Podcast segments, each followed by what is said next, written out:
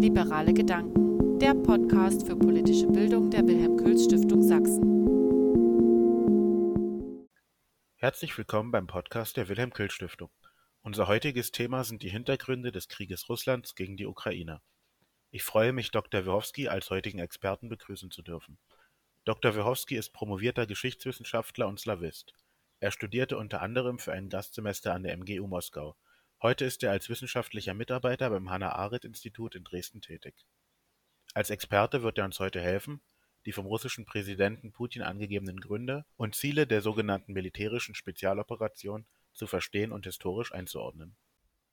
Dr. Wehowski, seit drei Wochen führt Russland Krieg gegen die Ukraine. Putin behauptet, er wolle das Nachbarland entmilitarisieren und entnazifizieren. Die Vorwürfe stoßen im Westen auf breite Ablehnung. Was bedeutet denn Entnazifizierung im Fall der Ukraine?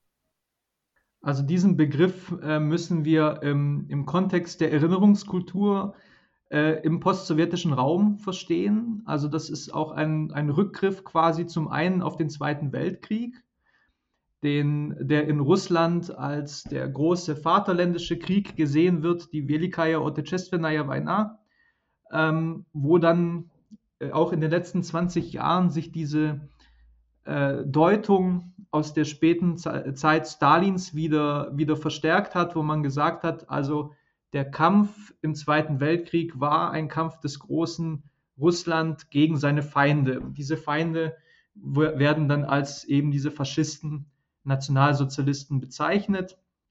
Da müssen wir aber auch ein bisschen ähm, in, diesem in diesem Kontext verstehen, dass wenn wir in Deutschland über Nationalsozialismus sprechen, wenn wir über die Ideologie des Nationalsozialismus sprechen, also den Holocaust und die, den Antisemitismus und die Diktatur äh, des Dritten Reichs, dann ist das nicht unbedingt das, was jetzt auch im, im Kontext äh, dieser, sagen wir mal, verzerrten Erinnerung an den Zweiten Weltkrieg in Russland äh, gesehen wird. Dann wird das eher viel stärker pauschalisiert als die Faschisten quasi oder die Nationalsozialisten als die Feinde Russlands pauschal.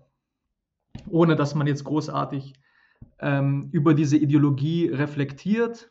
Man muss das natürlich auch im Kontext verstehen, dass das so eine Entwicklung ist der letzten 20 Jahre. Also es war auch nicht immer so. Es gab immer wieder Phasen, auch in Russland, wo man viel stärker auch einen kritischeren Blick auf Stalin zum Beispiel hatte, gerade in den 1980er Jahren während der Perestroika. Und das ist jetzt wirklich sehr, sehr stark äh, in eine andere Richtung gegangen in den letzten 20 Jahren, wo dieser Stalin-Kult auch immer stärker geworden ist. Und äh, diese, diese große Stalin in Anführungszeichen als Sieger des Zweiten Weltkriegs, als Sieger gegen den Faschismus. Und äh, hier wird eben dieses, dieses Feindbild aus dem Zweiten Weltkrieg wieder hervorgehoben. Das zum einen. Und zum anderen, und das ist in diesem Kontext tatsächlich sehr bedrohlich für die für die Ukraine äh, ist, dass auch äh, Stalin in den 1930er Jahren äh, viele ukrainische Kulturschaffende, viele Vertreter der ukrainischen Nationalbewegung, auch Lehrer, Professoren, Künstler, hat äh, politisch verfolgen und auch oft ermorden lassen. Und auch damals, also auch vor dem Krieg, gab es schon diesen Vorwurf, also vor dem Zweiten Weltkrieg, gab es den Vorwurf, es handele sich um ukrainische Faschisten. Und das war die äh, Legitimierung für, für Stalins, äh, in Anführungszeichen, Säuberungspolitik in der, in der Ukraine. Und das wird jetzt wieder hervorgehoben. Also da kommt dieser Begriff quasi her, diese Kontinuitäten des Zweiten Weltkriegs zum, andre, zum einen und dieser Rückbezug auf diese sogenannten Säuberungen der 1930er Jahre. Wenn wir uns so die Propaganda anschauen in diesen sogenannten Volksrepubliken, da, wird das sehr, da ist das zum Teil sehr, sehr heftig. Also da wird da immer wieder gesagt quasi, dieser Krieg, der jetzt geführt wird in, gegen die Ukraine, ist quasi die Fortsetzung des Zweiten Weltkriegs. Es sind die Feinde, die uns damals angegriffen haben im Zweiten Weltkrieg, sind auch die Feinde, die uns jetzt wieder versuchen anzugreifen. Und daher kommt dieser Begriff.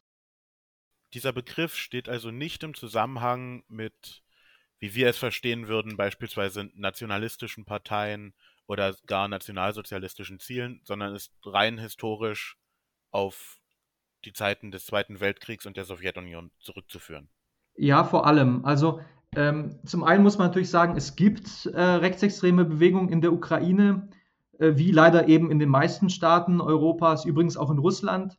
Ähm, die sind aber vergleichsweise schwach. Und wir haben uns auch in den letzten Jahren tatsächlich so ein bisschen ein, ein Narrativ äh, vorgeben lassen, ein bisschen von, von, von Seiten Russlands, dass man diese rechtsextremen Strukturen, die es gibt in der Ukraine, also zum Beispiel diese militanten äh, Gruppierungen wie das Azov-Bataillon, dass man die quasi immer in den Vordergrund gestellt hat.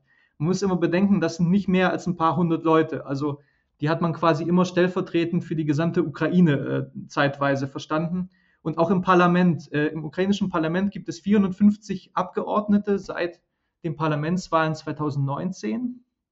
Und davon ist genau ein einziger Abgeordneter aktuell äh, einer rechtsextremen Partei. Und das ist ein Abgeordneter der Svoboda-Partei.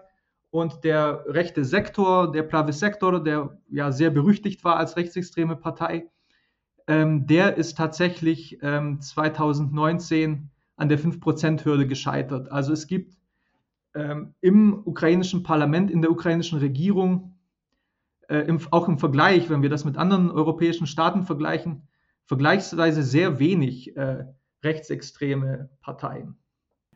Der Begriff der Entnazifizierung ist also historisch zu erklären. Ist es denn mit dem Begriff, der oft parallel fällt, nämlich der Entmilitarisierung, genauso? Auf eine gewisse Art und Weise ja. Also zum, zunächst mal muss man verstehen, die Ukraine war ent, entmilitarisiert nach dem, äh, nach dem Zerfall der Sowjetunion.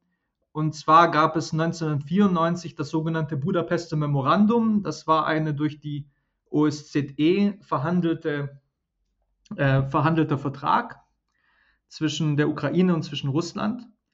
Und die Ukraine war ja nach der äh, Unabhängigkeit 1991 als ähm, neuer unabhängiger Staat hatte er eine ganze Menge Waffen und sogar auch Atomwaffen geerbt aus der Zeit der Sowjetunion. Und in diesem Memorandum wurde dann eben quasi geklärt, okay, die Ukraine gibt diese Waffenbestände ab oder zerstört sie äh, und bekommt dafür Sicherheitsgarantien ähm, durch Russland und dann garantiert durch Frankreich und Großbritannien. Dafür hat eben Russland auch die staatlichen Grenzen anerkannt der Ukraine, so wie sie nach 1991 eben festgelegt wurden. Übrigens durch, Volks, durch eine Volksabstimmung, die es gab im Dezember 1991, in der eine große Mehrheit von über 90 Prozent insgesamt der Ukrainer sich für die Unabhängigkeit ausgesprochen haben. Übrigens auch in, in weitgehend russischsprachigen Gebieten. Sogar auf der Krim, wenn auch knapp, ich glaube ein bisschen mehr als 50 Prozent, aber immerhin. Und seitdem ist quasi die äh, Ukraine mehr oder weniger entmilitarisiert gewesen. Ähm, 2008 äh, unter dem letzten, im letzten Amtsjahr von, von Präsident Bush äh, Junior gab es dann Ideen, die äh, Ukraine eventuell in die NATO aufzunehmen. Hintergrund ist aber auch so äh, die Erfahrung des Georgienkrieges. Also auch Russlands Krieg gegen Georgien hat natürlich auch andere Staaten aufgeschreckt und die Ukraine dachte sich, ja gut, wir sind jetzt quasi ohne ein Bündnis, äh, wir sind quasi äh, auch neutral tatsächlich. Und wie, wie garantiert man unsere Sicherheit? Und diese NATO, die Idee dieser NATO-Mitgliedschaft, die es 2008 gegeben hat, die ist aber nie wirklich vorangekommen auch. Also äh, dieser erste Schritt eine, eines eventuellen Angebots einer Mitgliedschaft den es 2008 gab, der ist vor allem auch am Veto Frankreichs und Deutschlands gescheitert. Das heißt, das ist seitdem tatsächlich nie wirklich vorangekommen. Und 2014 hat man dann gesehen, als eben Russland die Krim annektiert hat, als äh, Russland mit, mit Truppen äh, im Donbass äh, an, einmarschiert ist, hat man gesehen, äh, die ukrainische Armee war nicht in der Lage, sich zu verteidigen. Und das ist eben auch Folge dieser, dieser Entmilitarisierung, die es dort gegeben hat. Und die Gefahr ist natürlich, die jetzt ähm, die Ukrainer sehen, wenn sie sich tatsächlich wieder entmilitarisieren sollten, haben sie natürlich Angst, abhängig wieder zu werden oder quasi schutzlos zu sein gegen eventuelle Expansions, weitere Expansionswünsche ähm, Russlands. Und das muss man dann eben auch in diesem Kontext verstehen. Es ist also de facto so, dass die Ukraine entmilitarisiert war und neutral war, mit der Ausnahme der Absicht des Staates, der NATO beizutreten. ist bei diesem NATO-Beitritt tatsächlich seit 14 Jahren nichts passiert. Nee, also äh, tatsächlich, das ist auch wieder, man muss immer gucken, was ist Aktion, was ist Reaktion auch. Also diese, ähm, die Bedrohung durch Russland, die immer stärker zugenommen hat, hat natürlich auch dazu geführt, dass die ukrainische Regierung dann auch mehr Interesse gezeigt hat, der NATO beizutreten. Also vor 2012 zum Beispiel war der Wunsch der ukrainischen Bevölkerung nach einem NATO-Beitritt noch ein Randphänomen im Prinzip. Das wollte fast niemand. Und je aggressiver auch Russland vorgegangen ist, und zwar nicht nur 2014 durch die Annexion der Krim, sondern auch schon durch zum Beispiel äh, Wirtschaftsblockaden, durch diesen sogenannten Gaskrieg, wo man auch der Ukraine immer wieder auch das Gas abgedreht hat von Seiten Russlands, um den Staat unter Druck zu setzen. Erst dadurch ist quasi auch der Wunsch gestiegen, der NATO beizutreten.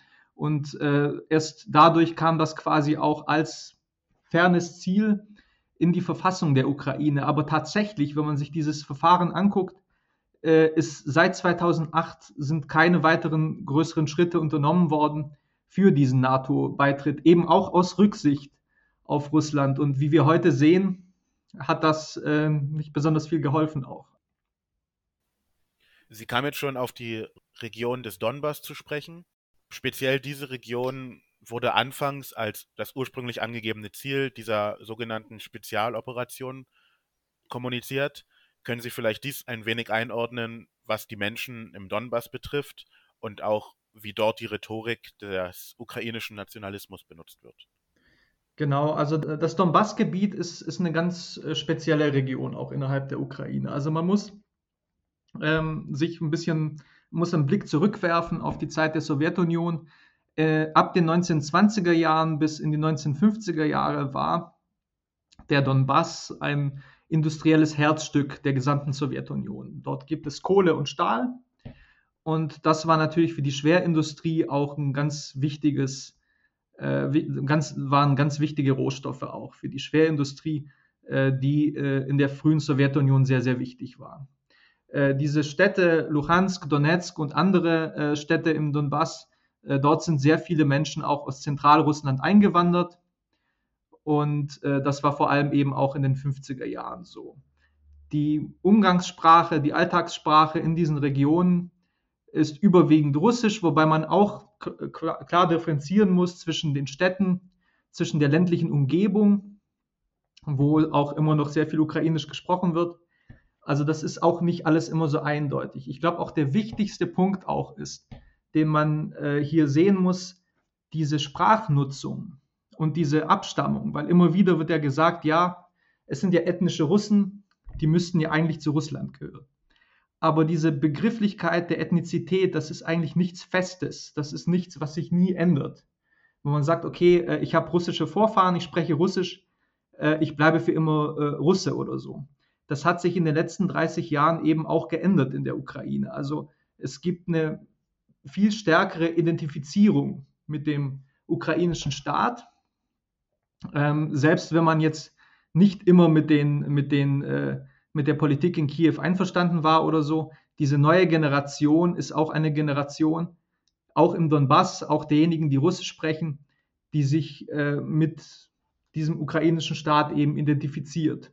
Und jetzt zu sagen, okay, die nutzen im Alltag die russische Sprache, äh, daraus zu Schlussfolgern, ja, das müssen ja Russen sein, das ist quasi etwas, was äh, wir auch im deutschen Kontext, was wir in der äh, Diskussion auch der letzten zehn Jahre so quasi als selbstverständlich angenommen haben und das ist es eben nicht. Also diese Prozesse von Integration, dieser Generationenwandel auch, ähm, der auch im Donbass stattgefunden hat. Also wir müssen auch bedenken, seit 2014 ist ungefähr ein Drittel des gesamten Donbass-Gebiets ähm, durch diese sogenannten Volksrepubliken kontrolliert. Zwei Drittel sind es nicht. Und ähm, diese Region, obwohl größtenteils eben russischsprachig, ähm, obwohl es dort auch viele Menschen gibt, die, deren Vorfahren äh, aus Russland mal kamen in den 50er Jahren oder früher, dass die sich trotzdem auch mit dem ukrainischen Staat identifizieren. Und ähm, wenn man auch quasi sich so zum Beispiel die Reden anhört im, im, Deutschen Bundestag, die noch vor ein paar Wochen gehalten wurden, also Gregor Gysi sagt dann, ja, es sind ja 27 Millionen Russen, die außerhalb Russlands leben. und deren äh, Sorgen müsste man ja ernst nehmen. Und das ist so nicht der Fall, in der Regel nicht der Fall, weil auch diese äh, Generation, diese Anpassung, diese Integration in den ukrainischen Staat, die hat stattgefunden.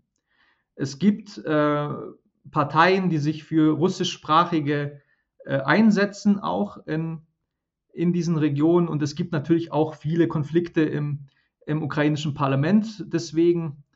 Aber das heißt nicht, dass diese Leute auch quasi Teil Russlands werden möchten oder von Russland beherrscht werden möchten. Und das ist, glaube ich, dieser zentrale Punkt, der immer wieder falsch verstanden wird. Mit diesem Anspruch, jeder, der Russisch spricht, jeder, der russische Abstammung ist, den müssen wir quasi schützen und wenn nötig mit Gewalt. Und das ist, glaube ich, ein ganz äh, zentraler Punkt, den man äh, bedenken muss, auch wenn wir über die Ukraine sprechen hier in Deutschland. Und genau der angesprochene Generationenwandel und das eventuell andere Selbstverständnis der russischen Bevölkerung in der Ukraine, genau dies wird ähm, von Putin und dem russischen Regime allgemein komplett außen vor gelassen, oder? Genau. Also da wird ja sogar vom Völkermord äh, gesprochen an der russischen Bevölkerung. Wie gesagt, es ist äh, die Bevölkerung russischer Sprache, ähm, die aber ukrainische Staatsbürger sind. Und auch dieser Vorwurf, es würde einen Völkermord geben, ähm, das ist nichts Neues im Prinzip äh, von Seiten der russischen Regierung. Das gab es zum Beispiel auch schon 2008 im Krieg gegen Georgien. Da hat auch Russland seine Intervention begründet mit diesem vermeintlichen Völkermord an den Osseten zum Beispiel. Das ist eine äh, kaukasische Volksgruppe in Georgien. Und Russland hat eben behauptet, ja, die Georgier würden einen Völkermord planen gegen diese Osseten und die müsste man schützen. Ähm, das hat verschiedene Ursachen. Zum einen ist es so eine Art Retourkutsche auf die Argumentation des Westens äh, und auf die Argumentation der NATO in Jugoslawien. Äh, in Bosnien gab es ja 1995 eine Intervention und 1999 im Kosovo. Und ähm, der Unterschied ist natürlich, dort gab es tatsächlich einen Völkermord oder ein, ein Versuch eines Völkermords an den bosnischen Muslimen durch die serbischen Nationalisten und auch an den Albanern im Kosovo. Und äh, Russland greift das jetzt eben auf und sagt so ein bisschen, ja, das ist fast so ein bisschen so eine Internet-Troll-Argumentation zum Teil fast, die sagen, ja gut, äh, ihr habt ja auch hier gesagt, das ist ein Völkermord, deswegen habt ihr interveniert. Ja, bei uns ist es eben auch ein Völkermord und deswegen ist es jetzt legitim, dort einzugreifen. Äh, das hat allerdings überhaupt keine, äh, keine äh, faktischen Grundlagen, diese Behauptung. Also es gibt Streitigkeiten über die Sprachgesetzgebung, über die können wir auch nochmal sprechen. Aber daraus irgendwie irgendeine Form von Völkermord oder sowas abzuleiten, ist natürlich absurd. Sie deuteten einen Konflikt bei der Sprachgesetzgebung an. Könnten Sie diesen erläutern und erklären, wie er für den russischen Krieg relevant ist? Ja, äh, zunächst mal muss man äh, eben verstehen, welchen Status die ukrainische Sprache hatte in der Zeit der Sowjetunion und in der Zeit der Unabhängigkeit nach 1991. Äh, in der Sowjetunion war das immer so ein Schwanken zwischen zeitweiser Toleranz der ukrainischen Sprache und zum Teil sehr brutaler Verfolgung. Also in der Frühphase der Sowjetunion in den 1920er Jahren, äh, direkt nach dem Bürgerkrieg, ähm, wusste Lenin, okay, wir brauchen die Unterstützung lokaler Eliten, äh, lokaler Nationalaktivisten, auch in der Ukraine, um die kommunistische Ideologie eben durchzusetzen. Äh, unter Lenin gab es die Politik der sogenannten Einwurzelung, Korenisatia auf Russisch, äh, die quasi auch Publikationen, die Schulbildung in ukrainischer Sprache gefördert hat, eine Zeit lang. Man darf das aber nicht missverstehen als quasi ähm, etwas, das Lenin positiv gegenüber der ukrainischen Sprache oder Kultur eingestellt war. Das war er nämlich nicht, aber es war eher so, eine, so ein taktisches Manöver auch, um eben diese kommunistische Ideologie äh, voranzutreiben, auch in der Ukraine. Äh, Im Endeffekt wollte Lenin natürlich die Weltrevolution so und am Ende würden dann diese ganzen nationalen Aspekte sowieso keine Rolle spielen, weil am Ende sind ja eh alle Kommunisten so. Unter Stalin hat sich das geändert. Ähm, Stalin hat äh, die ukrainische Nationalbewegung sehr stark bekämpft. Er hat auch diese Rechte, die es eine Zeit lang gab für die ukrainische Sprache, sehr stark zurückgedrängt. Äh, obwohl Stalin selbst Georgier war, äh, war seine Politik immer sehr stark, in Anführungszeichen, großrussisch. Also die russische Sprache hatte dann auch in der Ukraine eine sehr große Dominanz unter Stalin und es gab auch Massenverfolgung, es gab Massenmord an äh, ukrainischen Aktivisten, äh, Künstlern, Lehrern, Professoren und so weiter. Und nach dem Zweiten Weltkrieg blieb ähm, die ukrainische Sprache in der ukrainischen Sowjetrepublik immer eine Sprache zweiten Ranges, wenn man das so nennen will. Äh, das Russische hatte eine Dominanz in vielen Bereichen, was zum Beispiel die Hochschulbildung angeht, gerade die technischen Berufe, sozialer Aufstieg auch in der Partei war in der Regel nur über die russische Sprache möglich. Und ähm, es gab in den 1960er Jahren Versuche auch so ein bisschen der ukrainischen äh, kommunistischen Partei, äh, das Ukrainische so ein bisschen aufzuwerten. Aber jedes Mal, wenn das so zu weit ging, hat Moskau eingegriffen und das wieder verhindert. Und nach der Unabhängigkeit 1991 ähm, blieb, blieben diese postsowjetischen Strukturen lange Zeit erhalten. Das heißt, das Ukrainische blieb, obwohl die Ukraine jetzt unabhängig war, immer eine Sprache zweiten Ranges in vielen Bereichen. Da darf man auch nicht diesem Stereotyp nachgehen und sagen, ja, es gibt eine Westukraine, dort sprechen alle Ukrainisch, und es gibt eine Ostukraine, dort sprechen alle Russisch so. Das ist nicht der Fall. Es ist ähm, viel, viel komplexer. Es sind eher so, ähm, eins in den Regionen äh, wird äh, auch im äußersten Westen zum Teil Russisch gesprochen, im äußersten Osten dafür auch Ukrainisch. Ähm, es ist eher so ein Flickenteppich. Wichtiger ist aber in diesem Kontext, dass äh, viele ähm, ähm, Bereiche der, der Schulbildung, der Universitätsbildung auch, zum Beispiel auch die, die technischen Studiengänge und so, lange Zeit in russischer Sprache blieben auch. Und Versuche gab es immer wieder auch, die ukrainische Sprache aufzuwerten. Da, da gab es auch immer wieder Rückschläge. Also zum Beispiel gab es 2012 ein neues Sprachengesetz unter Viktor Janukowitsch, der ja heute als äh, pro-russischer ähm, Präsident gilt in der Ukraine und dessen Partei der Regionen stammt ja weitgehend aus dem Donbass. Und seine Sprachgesetzgebung, die er eingeführt hat, hat quasi das Russische wieder aufgewertet, indem man eben gesagt hat, überall wo 10% der Bevölkerung Russisch sprechen, muss Russisch Amtssprache sein. Und das hat wiederum für Kritik gesorgt von, von äh, ukrainischen Aktivisten, die gesagt haben, wir kehren zurück in eine Zeit wie vor 1991, wo das Russische dominant bleibt in, in der Ukraine. Dieses Sprachengesetz war umstritten.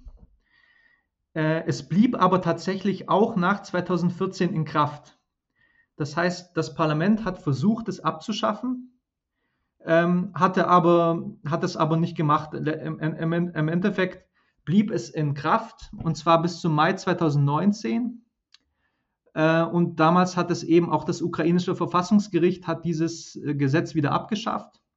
Und es gab dann neues Gesetz eben, das gerade versucht hat, in der Bildungspolitik, im Fernsehen, in Kultur und so weiter die ukrainische Sprache wieder aufzuwerten und äh, dann eben auch äh, dominant zu machen. Wir müssen aber auch verstehen, dass das nicht bedeutet, umgekehrt, dass man die russische Sprache irgendwo verbietet oder so oder russischen Sprachunterricht oder sowas abschafft.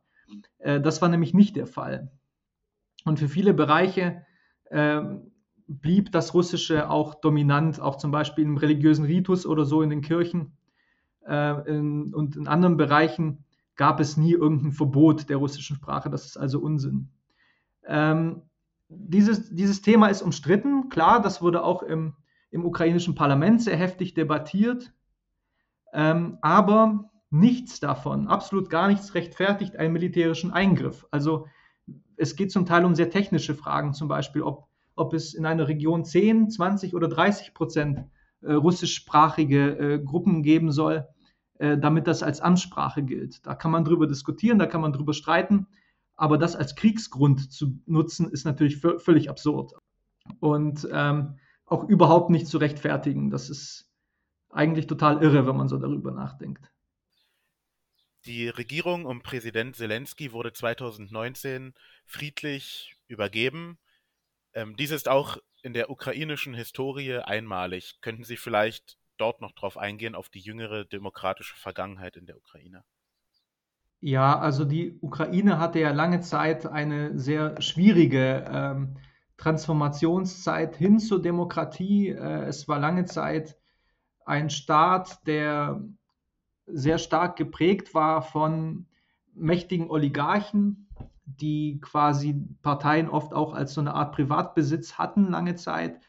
Ähm, ich glaube, das krasseste Negativbeispiel ist sicher Viktor Janukowitsch, der ähm, seine Basis, diese sogenannte Partei der Regionen, vor allem auch im, im Donbass hatte und äh, tatsächlich so ein bisschen aus der kriminellen Halbwelt kommt, sehr stark gefördert wurde durch Oligarchen wie Rinat Achmetov und anderen, die eben auch diese Industriebosse aus dem Donbass waren. Und äh, lange Zeit war die Ukraine eine schwierige Demokratie oder eine Demokratie, die immer wieder Rückschläge erlebt hat in ihrer Transformationsphase äh, äh, hin zu einem Rechtsstaat, hin zu einem Staat mit freien und gleichen Wahlen und so weiter.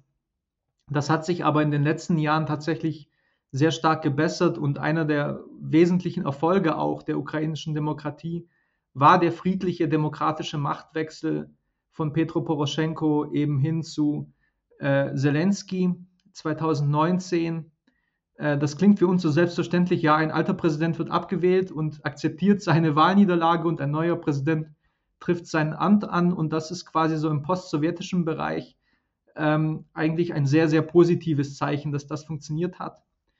Ähm, Zelensky galt am Anfang seiner Amtszeit auch als Kandidat, der eher die russischsprachigen Gebiete eigentlich repräsentiert. Er stammt selbst aus einer russischsprachigen jüdischen Familie seine Vorfahren haben äh, den Holocaust erlebt.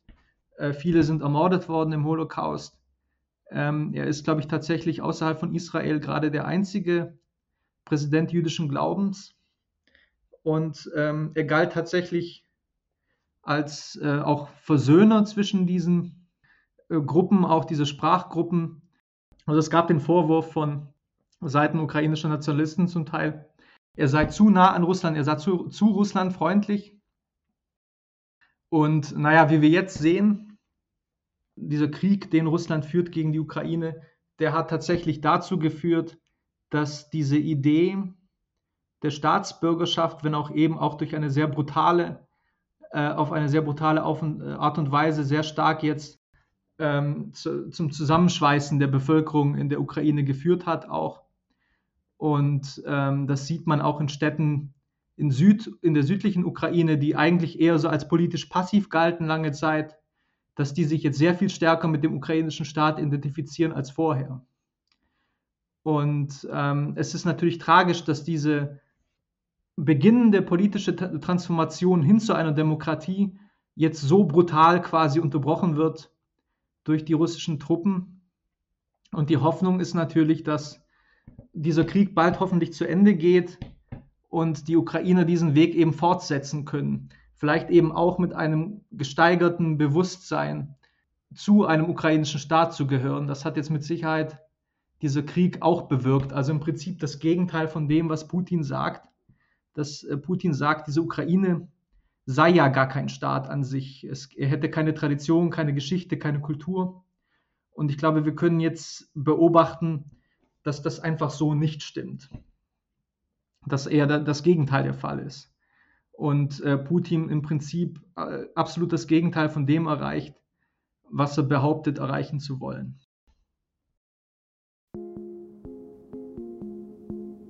Das war Episode 2 des Podcasts Liberale Gedanken. Vielen Dank fürs Zuhören. Schauen Sie gerne auf unserer Homepage külz-stiftung.de oder unseren Social-Media-Seiten vorbei informieren Sie sich über die Stiftung und unsere aktuellen Projekte.